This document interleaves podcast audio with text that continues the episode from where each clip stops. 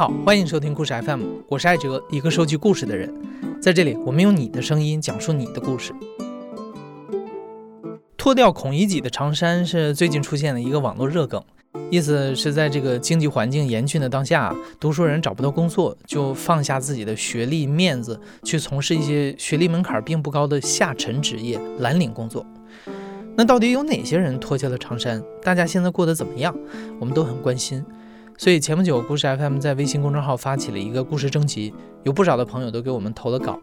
那我们从中筛选出了四位不同行业、不同性别、处在不同人生阶段的讲述者，来请他们给大家讲讲自己的经历，希望大家能够来关注和改善现在的就业环境。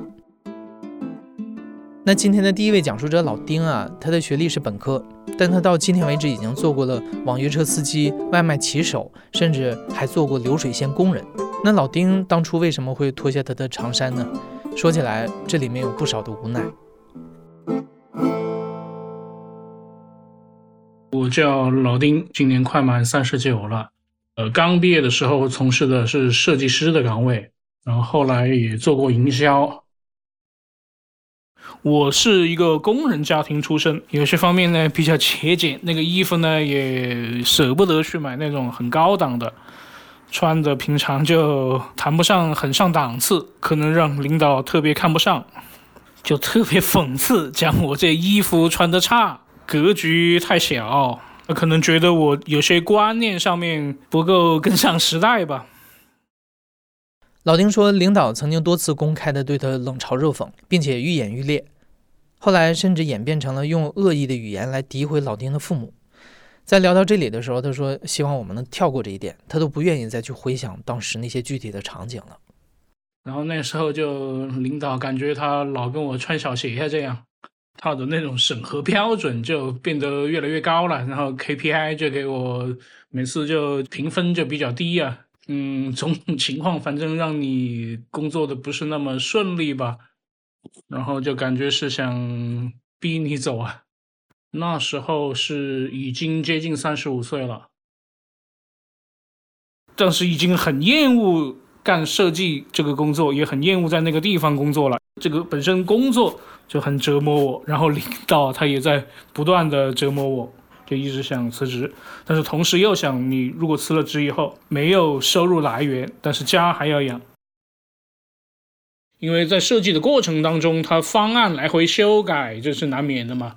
所以经常加班熬夜，就感觉身体上还是有些承受不了。也因为长期用眼嘛，也眼睛没休息好，就眼睛也出了一些问题，就请了假去医院去看了一次病。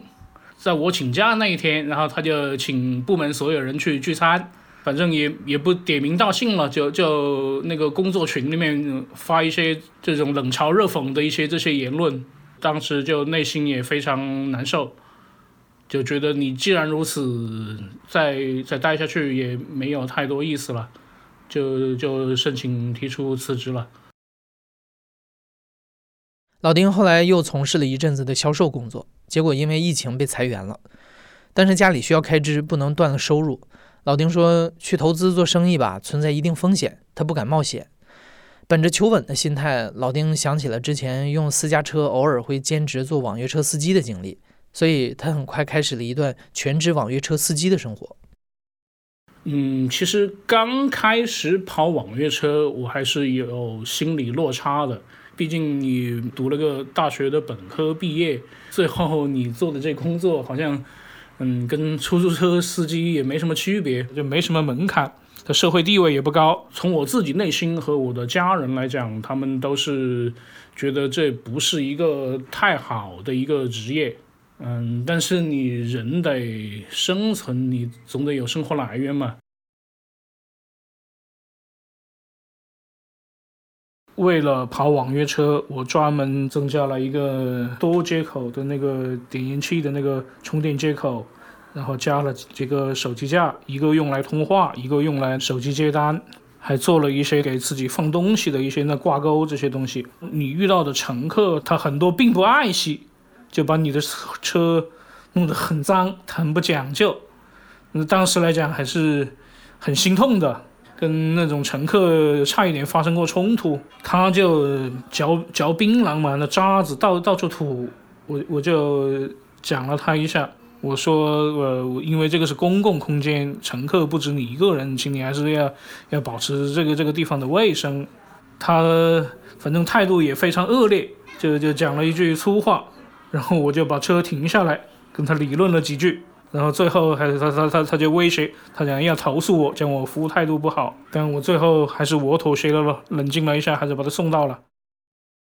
有时候平台他的这个这个处罚就讲他扣服务分呢，他影响到你后面的接单率啊，有时候甚至会扣款。平台的他这种判责也不一定很公正。第一，它是取证很困难；第二个，它是很多情况下呢更多偏袒向乘客。所以讲，本身网约车它对乘客的约束手段就少一些，更多的只能够做到约束司机。开网约车不仅需要面对一些无理的顾客和不公平的平台，长时间开车也有可能出现一些切实的危险。本身长时间开车也是个很有风险的事情。有一天我接到一个乘客，他是去一个那个高铁火车站吧。当时是临近中午了，天气也比较热，我感觉特别困，因为前面已经开了有好几个小时了，这感觉就眼皮就一直在合上，我完全是靠意志力在抵制它合上，就勉强的让它睁开。到了站就乘客下车下车以后，终于这个心就感觉一块石头落地了，就找了个地方就赶紧打个盹，困一下。而且就是说，我本身做的那个工作就是做的时间太长，腰的问题不是很好，而且长时间开车也是很费腰的。就讲我现在基本上坐个把小时就会腰特别难受，有点受不了。不久之后，老丁的私家车车龄到了八年，无法再用于营运，老丁又开始寻找求职微信群的招聘信息。后来，他通过一家劳务派遣公司进入了一家药厂，做起了流水线工人。第一天进厂去报道，先做了一天的安全的培训。上午是做安全的培训，下午就带我去找这个车间的一个班长，然后班长呢，他就带我进去看了车间，就要熟悉这个工作流程。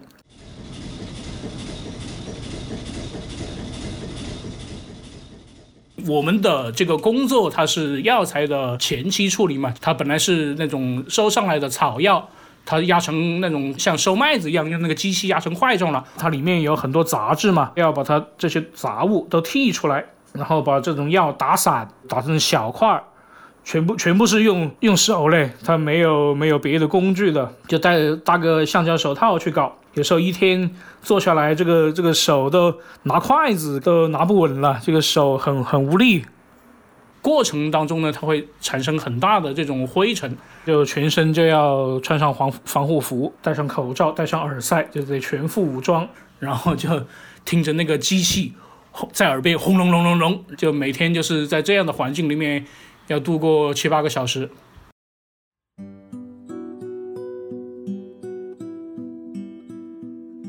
讲实话，到到离职的时候，并没有能完全适应。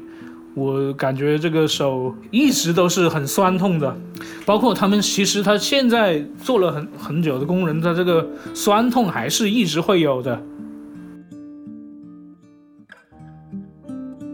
双手的酸痛和车间内的粉尘、噪音污染，一度使得老丁想要离开，但他心想这是唯一的收入来源了，所以又继续忍耐坚持。可是，在药厂工作三四个月之后，工厂和劳务公司长时间的拖欠工资，这时候老丁终于忍无可忍了。因为我打工就是来挣钱的，就是要拿工资的，你这个钱都不能给，那我这也没实在没办法接受了。到我提离职那一天。工资都还一分钱没到，我是后来去找了那里，我讲他这个还不跟我解决，我要申请劳动仲裁。就我去找了那一天，他才才去推进了这个事情了。当天下午就给我补了第一个月的工资。在这份工作的后期，因为药厂停产，老丁每周的工作时间被缩减，这导致他的收入减少。然后在生活开支的压力之下，老丁又一次上路。他置备了一辆二手电动车，开始兼职做外卖骑手，并且一直做到了现在。看到那个司机群里面也有不少人，他后来是转做骑手了，觉得骑手来讲也还行，反正都是赚辛苦钱，就去抱着试试看的心情去去当了这个外卖骑手了。骑手其实并没有赚到很多钱，但是通过骑手这个这个工作呢，打开了我的视野。就有时候送到那种写字楼里面，别人开的那种写字楼里的麻将馆，感觉这个这种做法比较新颖。然后还有，嗯，到一些很小的这种外卖店，师傅很麻利的做菜，惊叹于他的这个动作熟练，这个速度。然后还有看到过这种。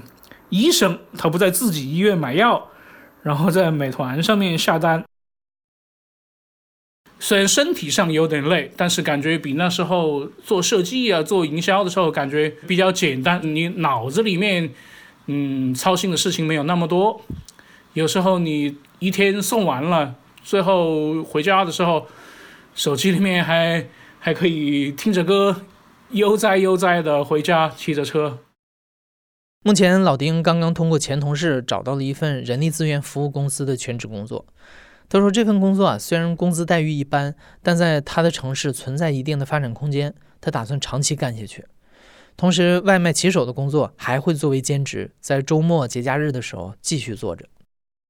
相比于老丁的无奈，今天的第二位讲述者露露，在脱下长衫之后，却意外的找到了能够不断带给自己幸福感的工作。我叫。露露今年三十四岁，来自广西。然后我的普通话不是太好。我的学历是普通的二本，就读的是外贸专业。出来工作之后呢，就做一些办公室文员和客服之类的工作，就前后应该有五六年这样，干的实在没有什么激情。而且你当客服的话，接收客人负能量会比较多。我做的是电商客服嘛，有很多客人就会贪小便宜呀，他们又想要钱，又想要货，他们还要给你差评，还不讲道理，语气还不好。因为我是一个特别讲道理、特别有正义感，我就特别接受不了这样的事情。另外让我难受的地方就是。你一天工作下来十多个小时，你面对的只有电脑，你抬头只能看到天花板的吊顶，你往旁边看只能看到拉起来的窗帘，往地上看可能只有几盆假花啊！你不能知道外面气温多少度了，你不知道外面的风吹得人舒不舒服，你听不到外面的小猫叫、小狗叫。你闻不到外面的花香，觉得没有幸福感呢，就不想干了。感触最深的就是，啊，以后终于不用面对电脑了，以后终于不用戴眼镜了，以后终于不用刷键盘、摔鼠标了。二零一八年辞职之后，露露在接下来的两年内一直在家休息，顺便在网上看看有没有合适的工作机会。他深知自己在此前的行业已经无力跟年龄更小、薪资需求更低的年轻人竞争了，同时他主观上也不再有从事此前那个行业的热情，于是他就开始寻觅自己感兴趣的工作。我本来就一直对按摩有兴趣，只是缺少一个机会让我去下定决心去做这个事情。我喜欢按摩，可能是因为我爸从小就让我帮他这里按按那里按按。大学快毕业的时候呢，我跟几个同学在学校附近一家按摩店那里去按了一下，哇，那时候觉得按的好舒服呀！我就问技师：“哎，你们这里有培训的吗？有学习的吗？”技师说：“有啊，你可以来学呀。”我当时候心里面想。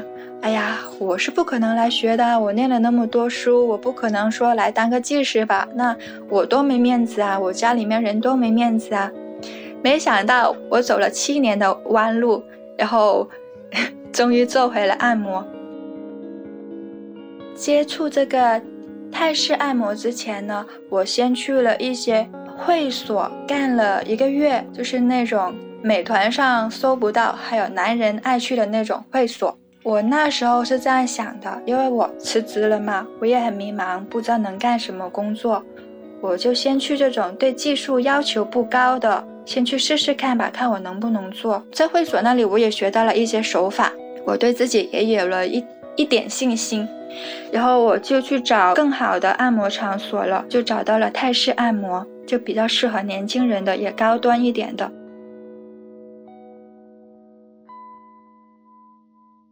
面试我的是一个很好看、打扮的很时尚，然后说话还好听的小姐姐。她问了我一些很基本的问题，就多大啦，有没有结婚呀，有没有做过呀。之后她就带我去房间试了一下我的力度，因为我没有做过嘛。反正她说 OK，只要统一培训，多练练就好了。培训了一个星期之后，我就开始上岗了。上岗的第一天。我的第一个客人，我就把他给按坏了，因为他不受力。但是那时候我还学不会收放自如，把他给按疼了。当时的脸就很不好看，就表现出来对我很不满意的样子了。而且我还把握不好按摩节奏，该结束的时候我的动作还没有做完，他去投诉了我。上岗之后的头一个星期，我几乎每天都会有一些小问题发生，也会有一些小投诉。那时候真的是很灰心啊，嗯，即使是灰心，我下班了也有学习，上班空闲的时候我也会多问同事，哎，应该要怎么做才好？反反正到后面就工作状态越来越好。我做这个工作呢，我家里面人的人是不知道的，念了这么多书，以后去做一个不需要学历的工作。而且又是按摩的，我怕家里面人会接受不了，又会觉得你在外面是做不正经的事情，我不想给自己增加烦恼。不正经，这是很多人对按摩行业的第一刻板印象。露露也确实在工作当中遇到过不少不正经的客人，会遇到一些会想跟你搞擦边的客人。你给他服务的时候，他说：“哎，我给你多少多少钱，你给我别的服务。”呃，隐晦一点的说：“哎，你们这里有没有什么前列腺按摩，或者是腹股沟排毒？这些都是擦边的服务，正规按摩是不允许的，是禁止的。也或者是有的客人，你一进房间，他就全裸啊，他就不穿衣服啊，他故意的。”那天我们店里面的生意很淡，也快下班了。我们是一点钟下班，但是客人就十二点半左右来了。一个看起来就很猥琐的那种中年油油腻男，已经秃顶了。我准备好精油，然后过去到房间，因为他是做的精油按摩。精油按摩呢，它是有独立的包厢，然后全身都光着，啊，就只需要穿一条内裤。我进去到房间的时候呢，他已经躺在床上了，在盖着毛巾。然后我们一般都是要从背面开始的嘛，我就把毛巾展开嘛，想让他先趴着。结果我一把毛巾拿开，他什么都没有穿，都光着，我就吓了一跳，我真的被吓了一跳。我现在说起来，我心里面还有一点害怕，虽然没有实质的发生什么，但是那个。冲击实在是太厉害了，我马上就大叫了一声，我说：“你干什么呀？”然后他说：“哎呀，不好意思，不好意思，我忘记了还是怎么样，我不记得了。”他还跟我赔罪，然后他就把裤子穿上，就转过去趴着了。我那时候心里面想：“啊，他是不是真的是忘记了？”哎，我先按按看吧，后面不对，我再我再说。然后他就趴着了，我就给他按。按的过程中呢，他还会说一些奇奇怪怪的话，就是让你不舒服的话，而且手也会装作不小心碰一下你屁股，碰一下你腿。后面我就生气了，我就跟他说：“先生，我看你是不需要按摩的，我们就结束吧。”然后我没等他反应，我就离开房间了。过了一会，他也穿好衣服离开了，然后我们前台没有收他钱。露露说，类似的遭遇不止这一次，好在她并没有受到过更过界的伤害。她也善良的相信，在这个时代，并不会有人真的对她进行强制性的行为。可是话虽然这么说，但毕竟国内按摩行业还没有十分完备的行业规范，对于按摩技师的安全保障目前十分有限，甚至可以说是完全没有。他只有说。诶，禁止你跟客人之间发生不正规的行为，禁止使用风情手法。一旦发现呢，就会把你开除。保障是没有，像我之前发生的那些事情，店里面甚至一句安慰都没有。虽然没有切实的安全保障，但露露说她在工作中遇到的最过分的情况，也就只是这样了。相比于按摩行业现有的缺点。她说：“她更享受这份工作带来的两倍于以前的收入和打心底里的成就感。那里工资还是比较好的，基本上都能过万。但是就上班时长会比较长，一般都要十二个小时这样子。忙的时候呢，你就接待客人；不忙的时候呢，你就在休息室看手机呀，做你自己想做的事情。反正就挺自由的。就是累的时候就会特别累，客人一个接一个的来，就会忙成狗。”他有时候真的是很累很累，但是这种累，你身体是累的，但是你的心不累，因为你是喜欢做这个事情的。我是真的很喜欢按摩，我把客人给按的很轻松，他说很舒服，我真的会很有成就感，那种成就感，那种幸福感，真的是以前从事的其他工作都给不了你的。下面的这位讲述者琥珀之前在香港生活了八年半，从事金融行业的他有着远高于同龄人的收入水平，但突然有一天，他决定辞掉工作，买一张飞往澳大利亚墨尔本的机票，作为自己三十一岁的生日礼物。提示一下，这里应受访者的要求，我们为琥珀做了变声处理。大家好，我是琥珀，我今年三十一岁，我现在在墨尔本做。两个兼职工作，一个是在一家咖啡厅做服务员，还有一个是在一家马来西亚餐馆做服务员。我的学历是研究生学历，在香港毕业之后就在香港从事金融行业，从事了七年。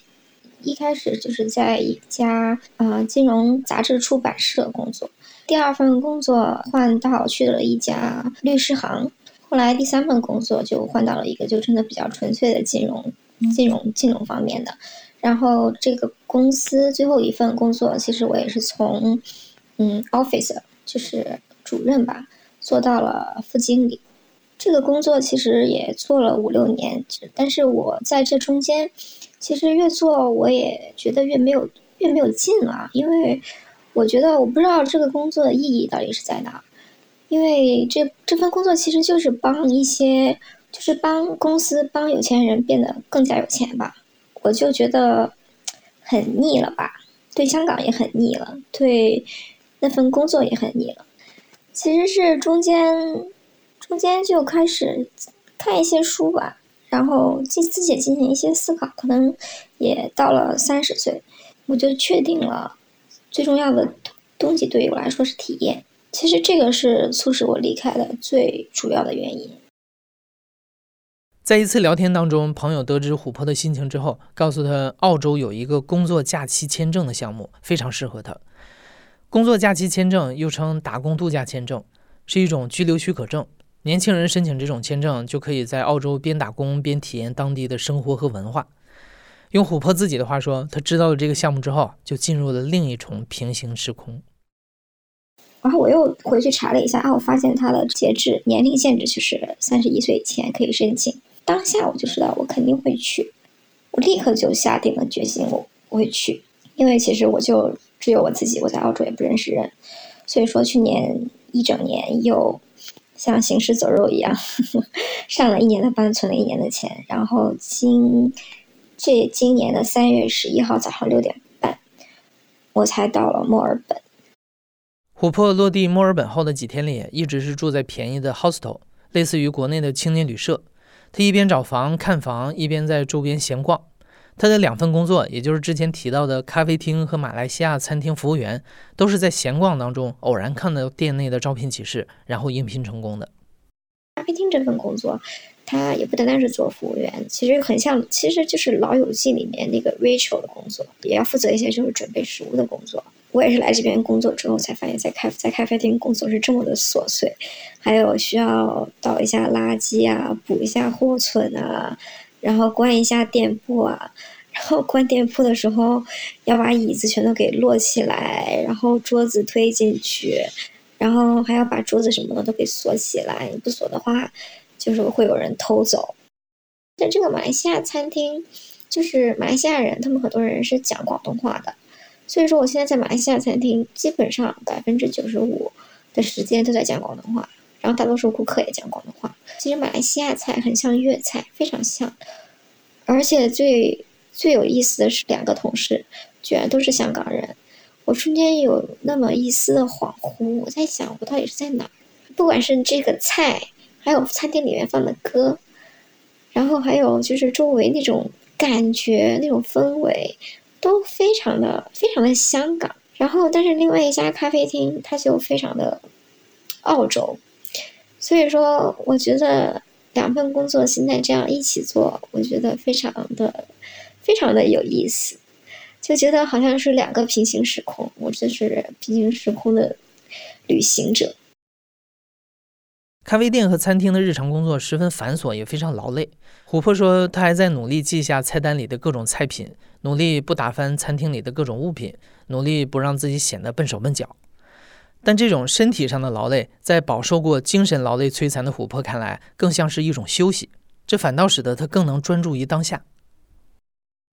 其实我之前我会觉得啊，在这边其实可能也可以找一份 office 的工作，就是在公司里面。但其实说实话，我对这种工作我也很腻。之前那份工作其实很明显，我觉得他真的就是用脑的，一天到晚坐在那里，然后。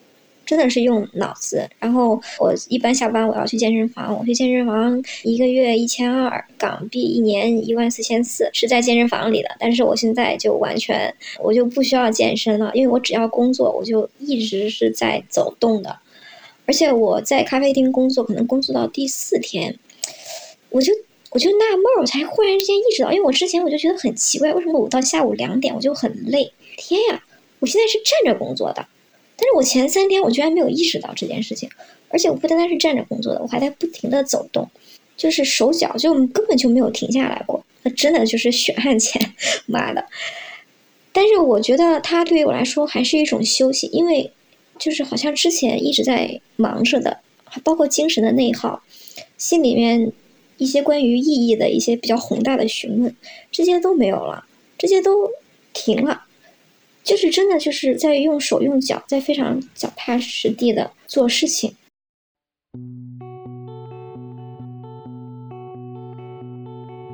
真的就是真正做到了，把所有的生命能量全部都集中在了当下，然后觉得整个整个人的精神还有灵魂特别的集中，特别的具体。这份工作里面，我最喜欢的，我最喜欢的两个状态吧，一个是在咖啡厅里面去倒垃圾的时候。我一般来说，我去倒垃圾的时候，我会偷一下懒，我会带着烟，然后倒垃圾的地方就是很空旷，旁边都是垃圾箱，垃圾箱里面全部都是垃圾，然后但是它是没有味道，但是它全部都是垃圾。我每次就会倒完垃圾，我就会站在那个所有垃圾的正中间抽烟，我就我就在想，啊，rubbish bin，where I belong。Rubbish bin, you are my hometown。然后还有一个状态我很喜欢的，就是我在马来西亚餐厅的时候，然后工作的时候呢，就是我最喜欢的就是，就是当没有那么忙的时候，我就会在后厨看厨师炒菜。我就每次啊，我就简直就是看迷了，在烟雾里面，然后看着那个菜在一点点的起变化，味道一点点的起变化。然后最后再装盘，啊，我每一次都看得非常的入迷。即使是我现在，我去了平行世界旅行，我去平行世界观望，因为我之前在香港的时候，那你要是展望未来，你肯定不会想到你会在墨尔本的咖啡厅里面扔牛角包。我强行把自己放到了另外一个平行宇宙，去过了另外一种生活。那我觉得我真的是都可以做得很好的，房子也可以找到的，工作也可以找到的。可能之后，嗯，学费我也可以凑出来。然后我想学的那个呃 public health，我觉得这些最后我都可以做到。我觉得自己可以做很多事情。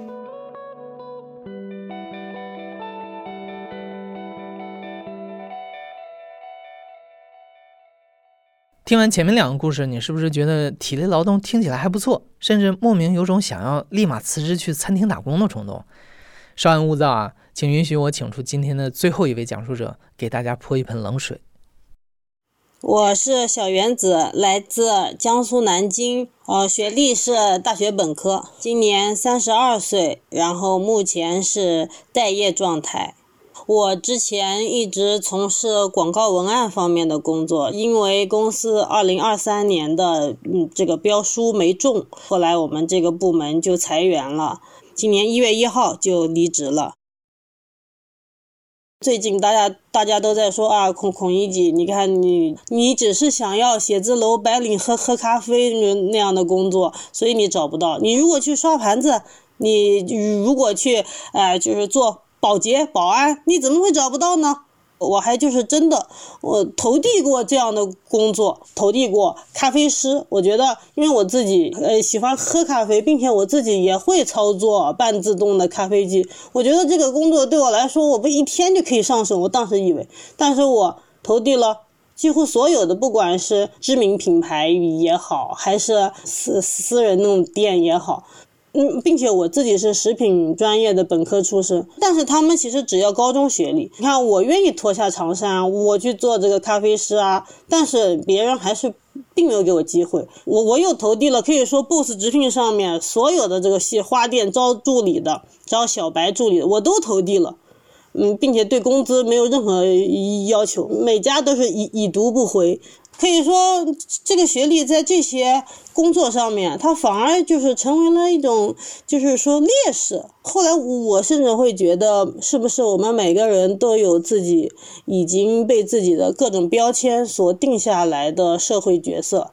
你以为你能把这些标签撕下来，那你实际上撕就是撕不下来，它是焊在你的简历里。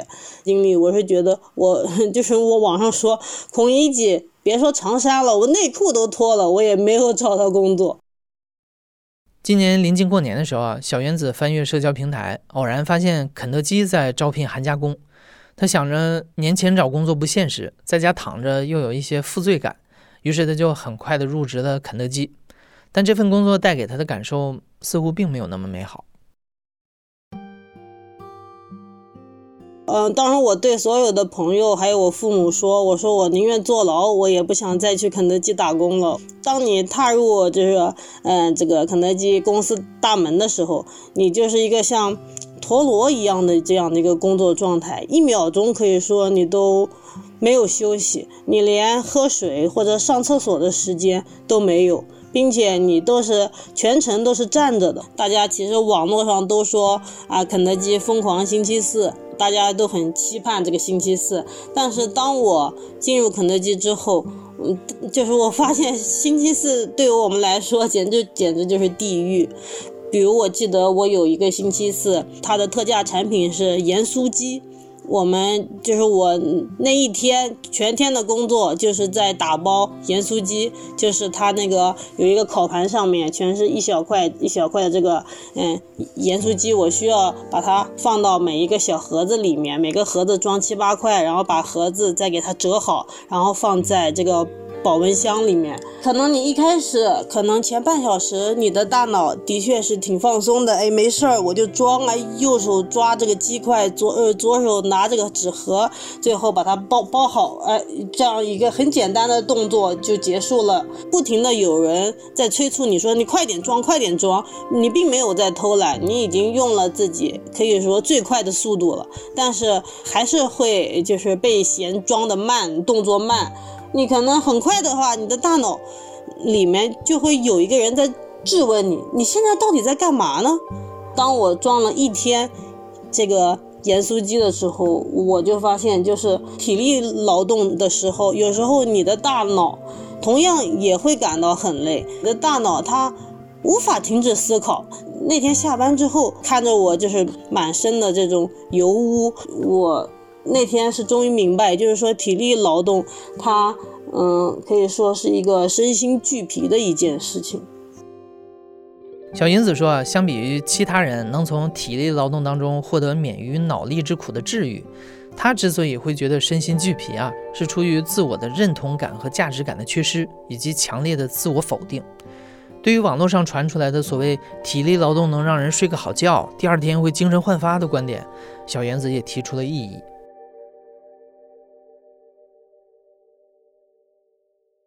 我得得到的这个亲身体验就是，我睡一觉最多只能恢复百分之八十。第一天我是满格电，第二天我就百分之八十的电，那么第三天我就只有百分之六十四的电了。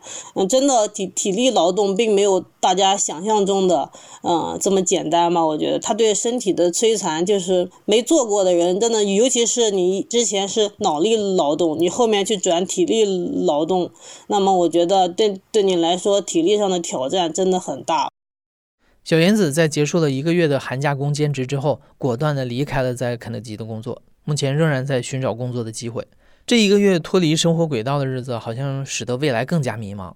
小原子说，他还是得顺应他早早被贴上的那个职业标签，继续找广告文案方面的工作。刚脱下的长衫还是得再穿上。我我其实一直是想要转行的。但是，嗯，你就发现别的行业并不给我这样的机会，那我自己只能从事我原来的工作，所以我现在其实还挺迷茫的吧。当然，我觉得就是人最后可能也是会向现实低头吧。我自己现在的想法就是，嗯，三十二嘛和三十五好像还有三年的差距，所以就打算可能再干三年，等到真正三十五岁被优化了之后。我跟朋友开玩笑，我说那我就去卖早餐，就我我我说我是这个食品，我是科班出身，我到时候去卖卖煎饼这种。